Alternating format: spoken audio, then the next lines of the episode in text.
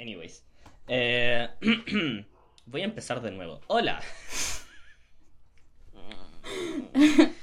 Somos el podcast pedante y no sabemos hacer un podcast. Aún así, tenemos un podcast. Eso. Es que es cada vez peor.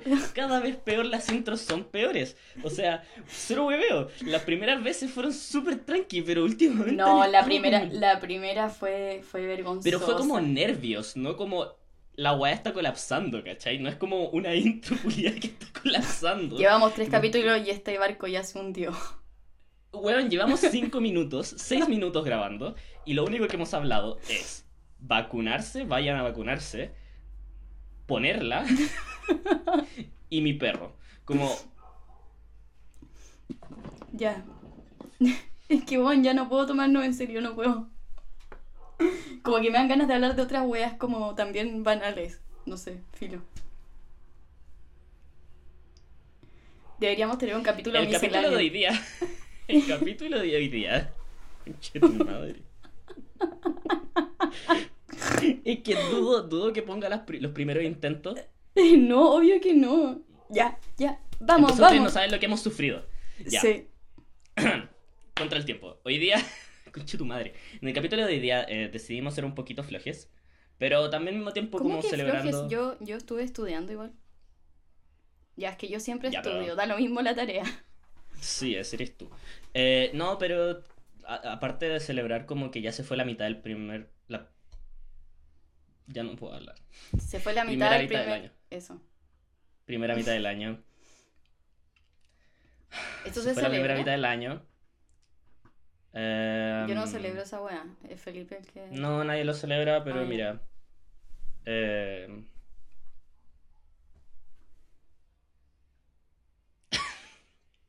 Chucha. Ya. bueno, creo que hoy día no estamos tan elocuentes. Eh, estamos más bien banales y estúpidos. Así podríamos describir este año. Banal y estúpido. ¿Sabéis por qué? eso-. Esto es lo que estamos celebrando, el final, la- el final de la primera mitad del año, porque este, si, si escuchan el derretimiento mental de mi mente ahora mismo, como que de- mi cerebro está destruido, y esto es el, esto, esto ha hecho este semestre, weón. Y siento que muchas personas están en lo mismo porque, conche tu madre, pandemia culiada, ya me. Sí, a mí Mm, igual me me- sobrepasó. Y eso que yo congelé la U. O sea, ha sido un gran semestre en ese sentido. Bueno, mejor decisión congelar la universidad. Eh, he terminado, estoy terminando el disco. No te conté, bueno, estoy terminando, no me queda nada. Eh, para terminar el EP, que después vas, filo. eh, ¿Otro día explico eso? O sea, ¿a quién le voy a Ajá. explicar a nadie? Eh, y estoy terminando, weón. Estoy terminando la ¿Qué web. bacán? Qué bien, Sí. felicitaciones. Gracias. Ya, entonces, para celebrar este fin de este banal y estúpido semestre, quisimos, Felipe me propuso que habláramos de las cosas que habíamos descubierto este año. Y yo tengo una duda. Eh, en verdad ni te la pregunté antes, así que me vale pico lo que me respondáis. ¿Pero te referías a cosas que salieron este año? No, Ya, cosas que has descubierto este año en términos ya bacán, porque no... Mira, yo probablemente este año conocí a Hannah Montana, como que así de, de poco conocedora del mundo musical soy, como que probablemente las weas que descubrí son weas que todos conocen hace muchos años.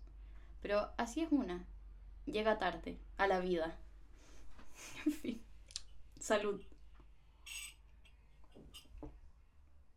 Eh, iba a intentar decir algo positivo, pero honestamente mi mente como que no da. Eh, Está bien. Bueno, entonces vamos a hablar de algunas de las cosas que descubrimos este año musicalmente. Eh, siento que las mías también son como un poco obvias, pero, you know, that's life. Eh, ¿quieres partir? Hoy andamos nihilistas. Ok. em, ya, yo quiero partir con eh, Kings of Convenience.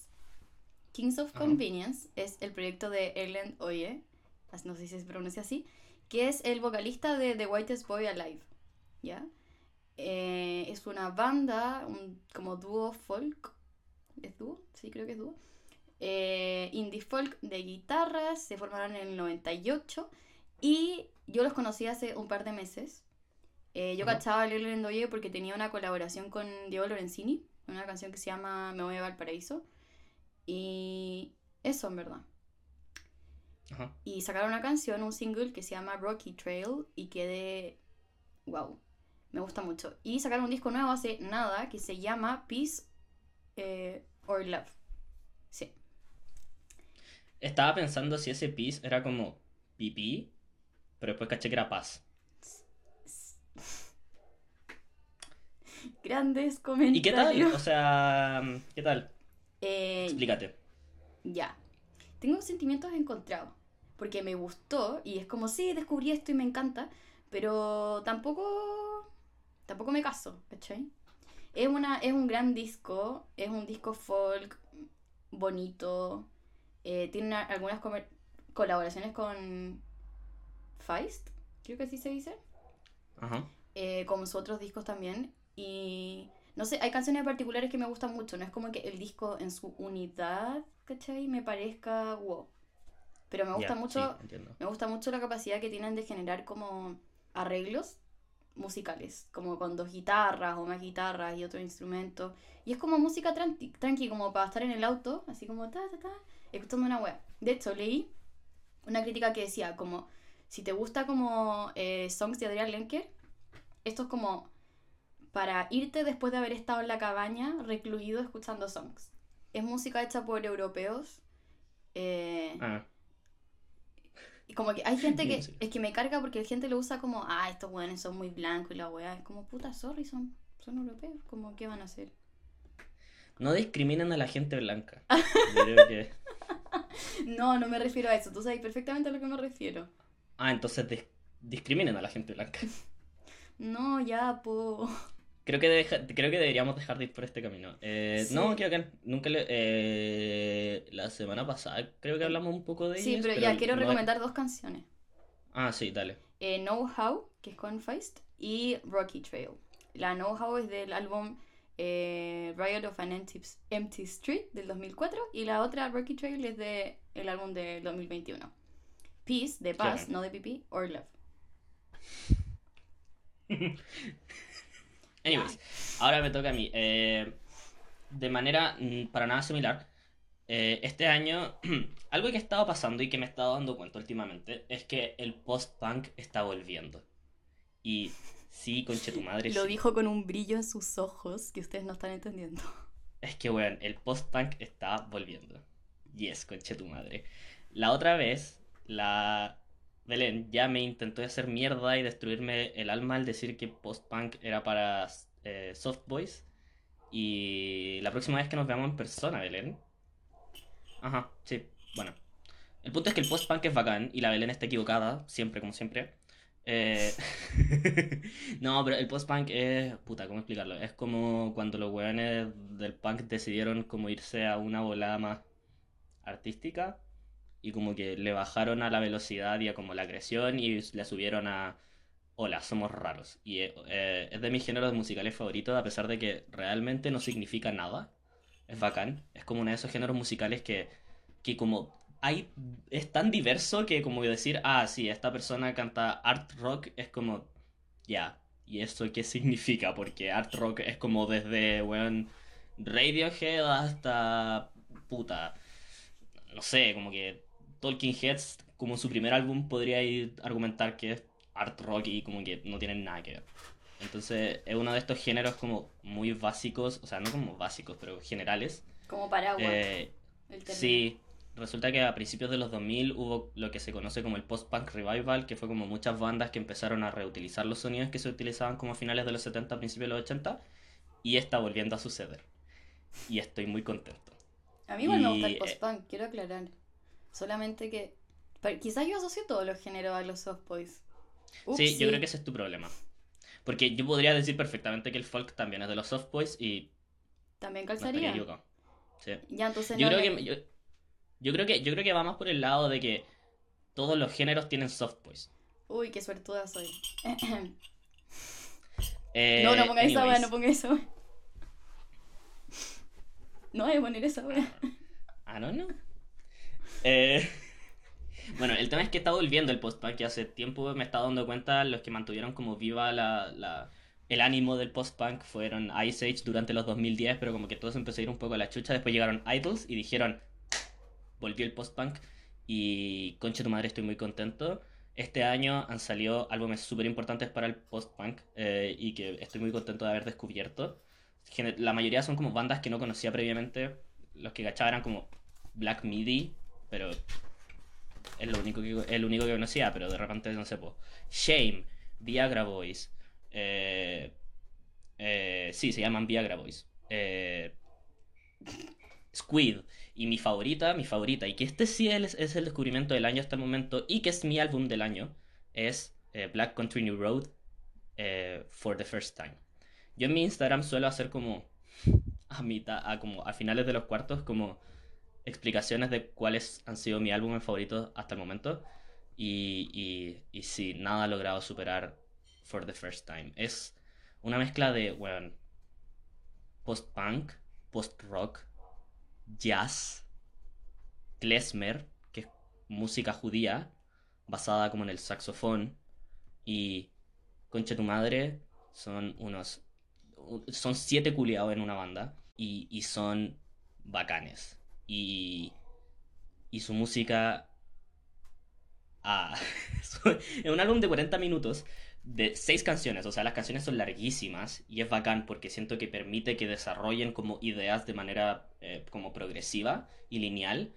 eh, y esa igual la encuentro demasiado bacán. Y la próxima vez que alguien me diga que se parecen a Slint, le voy a pegar un combo en las pelotas. Porque sí, se parecen a Slint, porque tienen la guitarra, weón, súper limpia, nada más. Pero todo el resto de la, como el mood y, y, la forma en que escriben canciones es totalmente distinto. Y, eh, y me gustan también porque continúan con la histórica eh, antorcha de mujeres bajistas en bandas bacanes.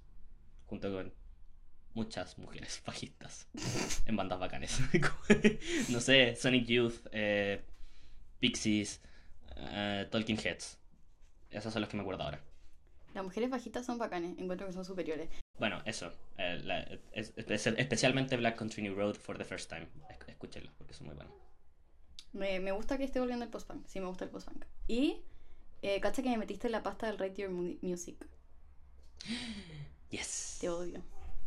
¿Por qué? Ese es uno de estos descubrimientos para ti. Eh, Bueno, en verdad para mí también. Lo empezó a ocupar como harto este año recién. Ya, es que esto nace, esto es para ligarlo con mi próximo descubrimiento. O sea, es un redescubrimiento, porque yo en el colegio estaba un día en YouTube y el algoritmo, y me sale un video de... Esto debe haber sido el 2017-2017 y como que Pharrell Williams era como a thing, como que wow, gran productor. Como que yo me acuerdo de esa época. Continuamos. Pharrell Williams siempre ha sido un buen productor. Sí, no, Sí. pero es que en ese momento era como, todos lo decían y me acuerdo que era como, como hype de Pharrell. Y la cuestión Ajá. es que hay un video de él, creo que fue a Berkeley o no tengo idea qué universidad de música, y lo sientan con cuatro estudiantes que le muestran sus canciones. Y él las como critica. Y de repente llega a una canción de Maggie Rogers, que es Alaska. Y él la escucha y la ama y, y ese video se hace viral. Y la canción. Alaska se hace viral. Y a Maggie Rogers le empieza a ir bacán y saca un EP, ¿no? Y el 2019, creo, sí, sacó un disco que se llama Heard Ajá. It in a Past Life. Y yo nunca lo escuché entero, se me había olvidado la existencia de Maggie Rogers. Yo rayaba por ella en el colegio, andaba, pero brígido. Y bueno, es ¿Qué un... es agradable? ¿Qué? No. ¿Dijiste desagradable? O sea, no, sigue. Oye, pero qué chucha. ¿Esto es como el podcast para huevearme? Sí. Ay, como si yo no me estuviese hundiendo en mi propia vergüenza, ¿no? Y... Pero esa la, la provocáis tú, yo no te humillo a ti. ¿Quién es el verdadero enemigo en este podcast? Ya. Eh... qué cringe. La verdad es que este álbum es muy bueno. A mí me gustó mucho. Es como art pop, synth pop, bla, bla, bla. Y su voz es bacán, la producción es bacán. Tiene como hartos temas como... El, el tema es como me quiero descubrir a mí misma y como chao contigo y como weas así, pero lo hace como in a fun way. Ajá. Pero me metí a Rate Your Music y tiene una pésima nota y me hizo sentir pésimo. Sí, Y dije, Bueno, pero es muy buena. Y quiero. rec- Yo siento que es un álbum de Bobs, para mí. Como que yo lo, lo escuché hace como, no sé, un mes. Dije, como ya lo voy a escuchar entero, como por nada lo voy a escuchar entero. Y parte con una canción que, como parte con una disonancia, pero que funciona. Y después. oh, Ya. Quiero recomendar tres canciones: Give a Little, Ajá. On and Off y Alaska. Alaska. Eso, y hay un documental de ella en YouTube que cuenta cómo vuelve a Alaska, porque ella antes hacía música como... Era como la niña del banjo, ¿cachai? Como que hacía folk y no sé qué. Y como ya, bacán. Eh, pero después se va a Alaska, como que creo que termina con el pololo, qué sé yo, y se va a Alaska. Y como que reencuentra su nuevo sonido y dice como, buen filo, como que yo puedo usar estos como elementos electrónicos y meterlo en mi música. Y sale este, esta canción culiada increíble que se llama Alaska. Y mm, después en este documental vuelve a Alaska y no sé qué. Nice. Em, Qué bueno. me toca a mí. Ahora, eh, hmm, ¿con, cuál, ¿con cuál de las tres parto? Va- Vamos a partir por la que quizás me gusta un poco menos, que es PJ Harvey.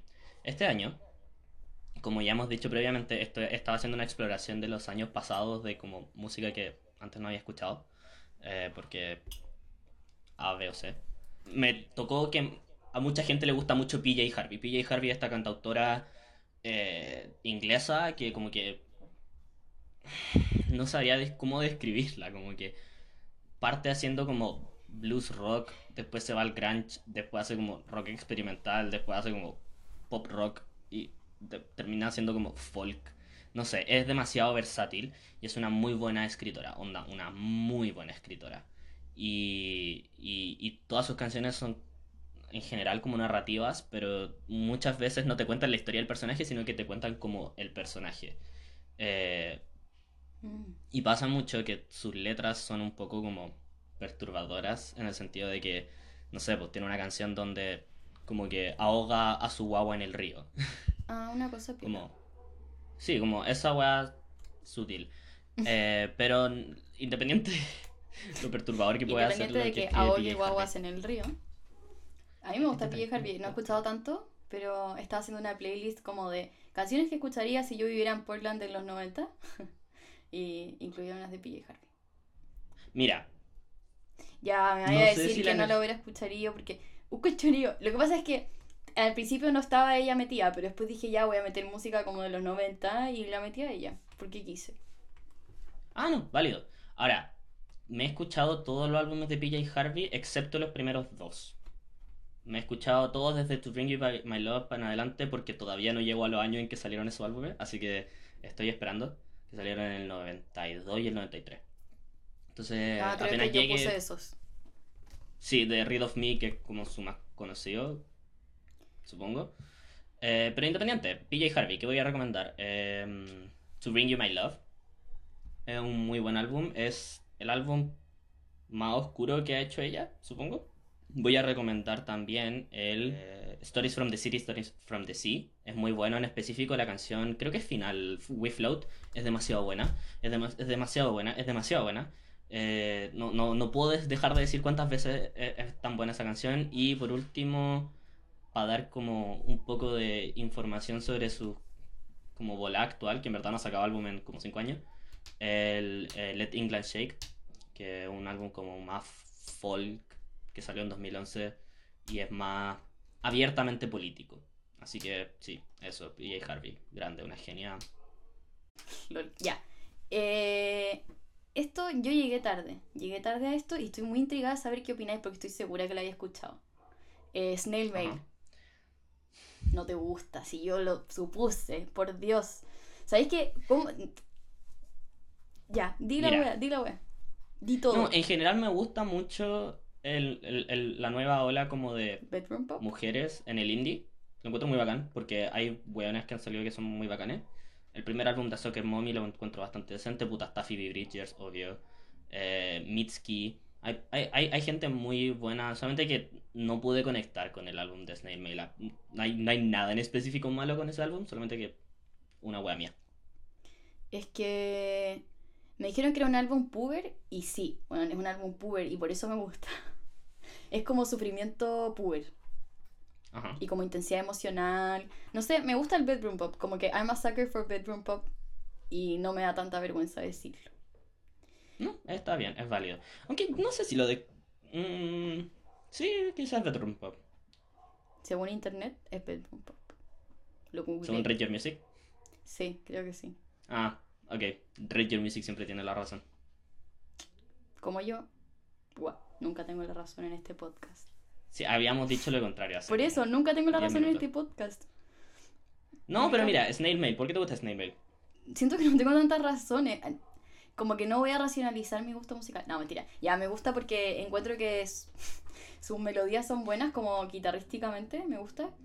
Eh, la intensidad emocional de, de ese álbum, como, claro, siento que igual es como desde una weá. Estoy como ansiosa a ver lo que va a sacar ahora, ¿cachai? Como si es que Sí, saca porque no algo. ha sacado en un buen tiempo. Ujú. Como que siento que es un sonido que se nota que tiene como mucho que explotar. Y es un álbum. Lush que puedo escuchar como de... Lush, como ¿qué año es? Sí. 2018. De 2018. principio a fin. Y ¿sabéis lo una, una wea que, que le criticaron era como que se escuchaba como una canción larga el álbum. Y a mí igual me Sí. gusta eso. Me gusta quizás Ah. de repente no es lo que uno busca en un álbum. Que a mí me gusta como que las personas exploren y cambien la weá. Pero también como primer álbum, considerando lo chica que es. Pero sacó este Ajá. álbum hace... Tres años. Sí. Era enana. A los 18. Sí. Hablando de artistas como jóvenes que han demostrado en su primer álbum mucha Ah, ya no, pero espérate, espérate. Las Rodrigo. canciones, las canciones... Dijiste, ¿vaya a hablar de Olivia Rodrigo? No, era para molestar. Oh, ya, porfa.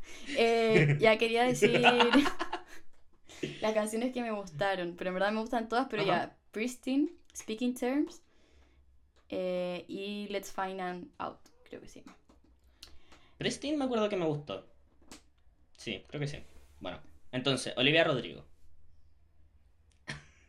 ¿Es No. verdad? Eh, la, la... No, o sea, su álbum es bueno, digamos eso. Eh, os diré eso porque la... la- la- Tú me dijiste algo La la otra vez, eres un chanta. Nunca te dije que lo encontraba malo. Encuentro No, que no algunas que- decisiones de songwriting no son tan buenas y que Sí. algunas decisiones de producciones no son tan buenas y que a la mina le falta un poco de su identidad. Pero de todas Sí. formas, el álbum es como un 7 de 10. Ya, sí, eso, yo estoy de acuerdo con todo, excepto con que es un 7 de 10. Es un tema de gusto, supongo. Ahora sí hablemos de... eh, creo que ahora voy a hablar de Stereolab. Stereolab, banda francesa inglesa. Hablemos de lo pedantes que son, porque los amo. Son una banda francesa inglesa. ¿Más que tú? Por ahí. Totalmente. La buena, la, la- la cantante principal, Laisha Satir, eh, canta en francés principalmente, por lo que no entiendo la mitad de las letras. Y eh, antes de que falleciera en 2002, era. La, no, no Leisha, la, había otra artista, Mary Hansen, que hacía, weón, unas armonías, pero es que te cagáis. Por favor, escúchalo solamente para escuchar las armonías, porque de verdad que son, pero es que preciosas. Eh, no me he escuchado su discografía entera, me he escuchado Sound Dust, Cobra Milk, no sé cuánto, Dots and Loops. Este es mi título favorito porque es demasiado malo, Emperor Tomato Ketchup. Mm. Y me escuché Refried Ectoplasm, que es como una compilación, pero todavía no he escuchado nada antes del 95. Independiente de eso, eh, en realidad esto lo, a, las- la- a este grupo los conocí alrededor de Navidad del año pasado, pero recién este año como que me metí así como, boom, onda a escucharles. Siento que no he descrito la música. La música es como art pop mezclado con crowd rock, mezclado con pop francés de los 60, con synths antiguos, en general análogos, como Moogs. De repente como que se meten en el post-rock, son bastante repetitives, lo cual a mí me gusta personalmente caleta, y trabajan mucho las texturas. Ahora, todos los álbumes que he escuchado tienen como su ¿A qué propia te refieres con personalidad. texturas? Desarrolla. Les importa mucho la calidad del sonido, lo que está sonando, no necesariamente como la melodía. O sea, también trabajan muy bien la melodía. Es que este es el tema, son una banda demasiado capaz, entonces trabajan muy bien. Las melodías trabajan muy bien, las armonías, su ritmo es impecable, pero además les interesa mucho la calidad o el timbre que generan en, en- en tu oído, ¿cachai? La combinación de... y la forma en que está producido los instrumentos, ¿cachai? Mm. Y claro, son muy pedantes, sobre todo porque son como una banda marxista de los 90 ocupando synths análogos. Eh, pero sí, eh, muy recomendado, en verdad, muy, muy, muy recomendado. Eh, voy a recomendar como los dos típicos álbumes de, de ellos, que hasta lo que yo he escuchado, que es Emperor Tomato Ketchup, que es donde tienen como todavía una bola mea noise pop, pero muy sutil, pero sobre todo como que se meten al crowd rock bastante y es muy interesante. Y ese sería quizá mi favorito y a medida de que ha pasado este año lo he escuchado tanta, lo he escuchado y, y, a mí me pasa que para que yo pueda decir que un álbum es 10 de 10, necesito haber vivido un poco con ese álbum. ¿Cachai? Como que no es muy raro que yo escuche un álbum por primera vez y la primera vez diga así como, sí, esto un 10 de 10. ¿Cachai? Son súper densas todas las canciones y toda la música porque eh, son tan pedantes que tienen tanto contenido adentro que es difícil de repente acercarse. Pero claro, el, el Emperor Tomato Ketchup, que tiene como esta balada un poco más noise pop, un poco más movida, un poco más tirada para el rock. Y eh, Dots and Loops, que es el siguiente, que aquí se enfocaron más como en cosas electrónicas, más en synths. Eh, tienen un poco como de easy listening, un poco de bossa nova, ahí metido por ahí también. Así que eh, muy recomendado. Canciones en Ah, y la canción en específico que quiero recomendar no es de ninguno de esos dos discos. es French Disco, que es demasiado, demasiado, demasiado, demasiado buena. Eh, vayan a escuchar Stereolab. Stereolab son unos, unos genios. Ya, lo último que quiero recomendar es un artista chileno que. Weón. Esa gente que te hace sentir una basura. Se trata de Ataquemos. Porque. Porque, Ajá. bueno no, claro, como que sentís que no tenéis la capacidad de hacer lo que ellos están haciendo. Sí, como... Ah. ¿Qué weá? Sacó como dos discos en menos de un año. También tiene otro, creo que... Bueno, ya, necesito hablar de Ataquemos. Ya, yo conocí a Ataquemos a principio de año, así como en enero. Y me acompañó Caleta en el verano. Y sacó un disco que se llama Vilo. Bosa, boleros, letras, como de amor, quizás la gente las va a encontrar cursi, pero ¿qué me importa?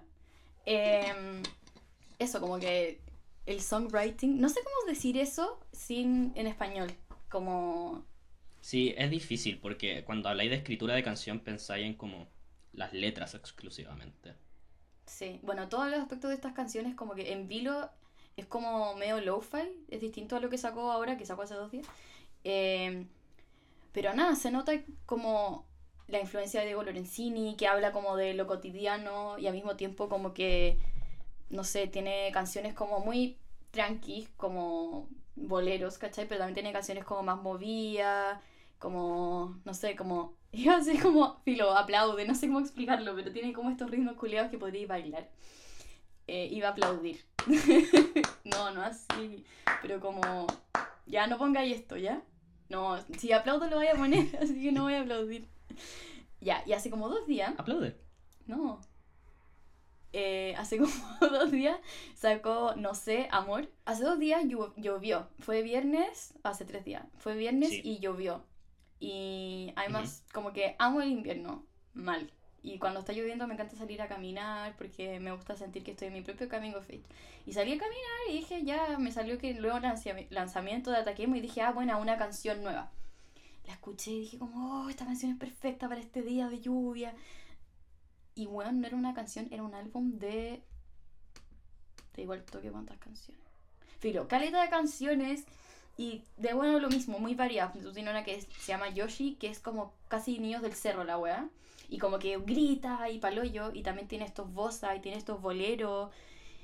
Y tiene estas letras, como que el disco se trata mucho como de de su relación amorosa actual. Entonces como muy tierno y como de proyectarse con esa persona eh, y básicamente pensar cómo nos vamos a casar, no sé. Ya, en verdad no quiero poner palabras en su boca, pero es muy tierno y eso, eso es lo que tengo que poder como que decir, como que también usa la voz. Yo generalmente soy súper, aunque valoro la expresividad las canciones y como en esa capacidad de eh, que prime la interpretación de lo que estáis diciendo a la afinación. Eh, a veces igual soy como, ah, quizás esto, esta expresividad no era tan necesaria, me hubiera gustado como más eh, asertividad como en ejecutar vocalmente la web. Pero en este caso no me pasa, siento que dice lo que quiere decir con la voz y no, no importa qué tan afinado es, no estoy diciendo que sea desafinado, pero es como que le, le prioriza la expresividad emocional. Y eso para mí es wow. Por ejemplo, en Yoshi grita o en unas canciones hace como... y me encanta esa libertad que se dio y se nota que es como la continuación de Vilo o como el upgrade de Vilo, como que hay muchos más instrumentos involucrados. Eh, tiene una capacidad de, de, componer guitarrísticamente, como a dos guitarras o más instrumentos. Nada, es precioso. Y en verdad recomiendo mucho Ataquemos Artistas Chilenos. Eh, eso, ese fue mi, mi, gran descubrimiento de este año. Soy demasiado fan, así, demasiado. Mm, ya, a ver, como para continuar. Yo empecé, eh, conocí a Slater Kinney. O sea, sabía de la existencia de Slater Kinney porque es como una de estas bandas como Holy Grail de como el indie. Y, también son bien como especiales dentro de todo porque son una banda que de tres mujeres, es una banda exclusivamente de mujeres. Uh -huh. Eh, y además salieron como de la escena punk, como del Riot Girl, Uh -huh. como de el, el, el, el noroeste gringo, que es como Seattle, Olympia, como Oregon, Washington. Todos los lugares en que me gustaría vivir. Y... Exacto. Eh, el tema es que es punk. Entonces, o sea, no es punk, es indie, pero con, con, la energía del punk. Como que la única otra banda con las que los podría comparar es Arctic Monkeys en su inicio.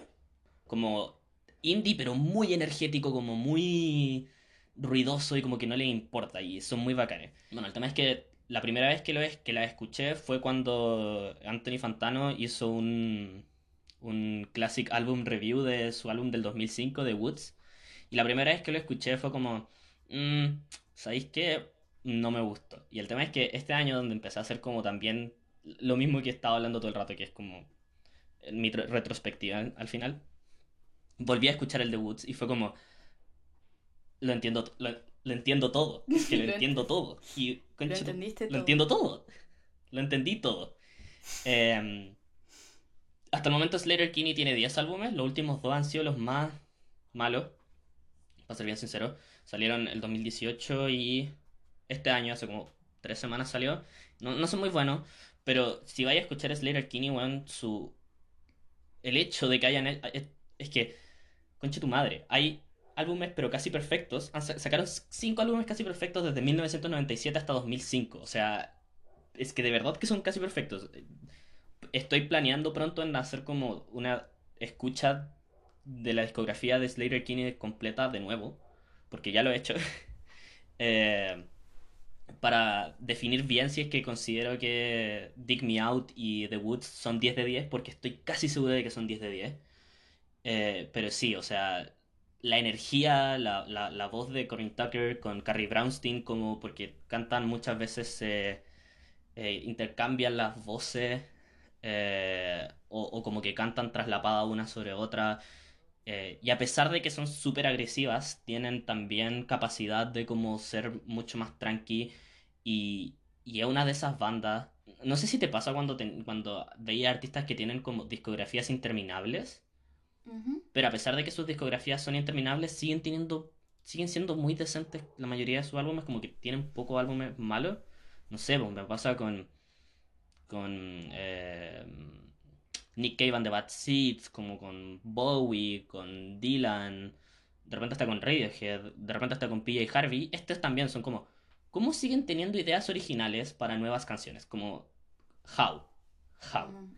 Eh, y, y, de verdad que no entiendo porque si sacáis puros álbumes de 10 canciones durante, bueno, 10 años, como, ¿cómo no, cómo no hacís canciones fome? Y de verdad que no lo entiendo, estoy eh, muy contento de escuchar Slater Kinney. Se drogan. Y sí. Es que, weón, son demasiado buenas. La energía, es que es la energía, es la energía, es brutal. Pa pasemos por el hecho de que, en general, lo que uno piensa como de Seattle y esa área es como el grunge. Y a mí personalmente no me pega mucho el grunge, como que Nirvana los respeto mucho.